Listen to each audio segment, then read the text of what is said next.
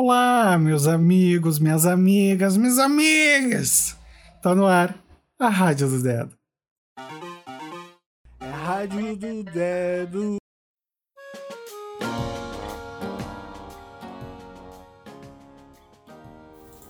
Bom dia, boa segunda. Espero que você seja do time que gosta da segunda-feira.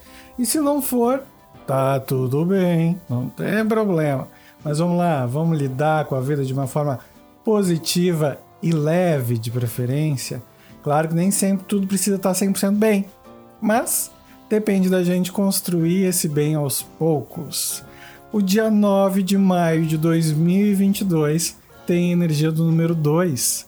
E o 2 é o apoio, né? Aquele movimento de bastidor que a gente faz, principalmente em função das parcerias da vida.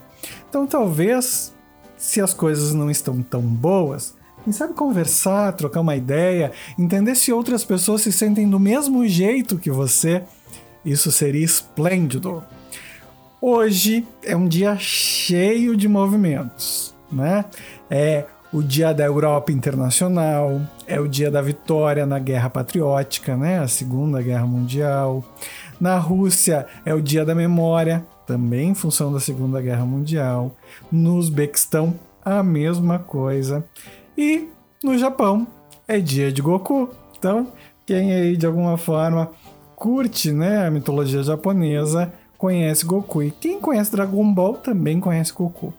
Hoje temos lua fora de curso das 9 horas e 38 minutos até as 19 horas e 53 minutos. Então, são mais de 10 horas de lua fora de curso. Gente, vai precisar fazer algum movimento, né, que precisa da tua energia de afirmação, precisa do teu depósito de esperança até as 9h38, depois das 8 da noite. Tem bastante tempo com a energia da lua fora de curso.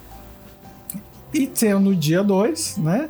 Talvez a gente precise pedir apoio mais rapidamente aí com essa lua fora de curso para que as coisas possam se reestabelecer.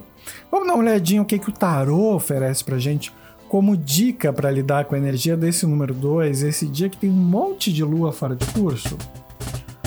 Olha só, gente, não, a coincidência ela não para de acontecer jamais, né? Que atira a primeira pedra quem não gosta de uma boa coincidência.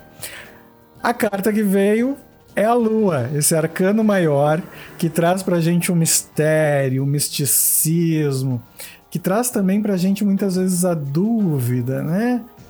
A Lua, esse pequeno símbolo que faz com que as marés e o movimento de alguma forma estejam significados. Essa carta pede pra gente que a gente escute os nossos instintos, que a gente olhe para o aspecto mais emocional, mais místico, mais mágico, que a gente não tenha medo do fim, que a gente saiba que às vezes a gente precisa trazer à tona o nosso animal interior. Afinal de contas, o lobo representado nesta carta que uiva para a lua fala também dos nossos instintos. Então essa carta é muito instintiva.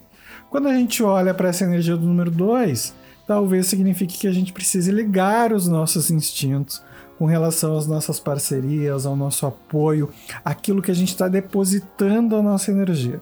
E óbvio, né? Um dia que de certa forma marca o fim de uma guerra, Assim como ontem era comemorado em algumas partes do mundo, hoje em outras partes do mundo, é também um dia para a gente pensar naquilo que está além da matéria.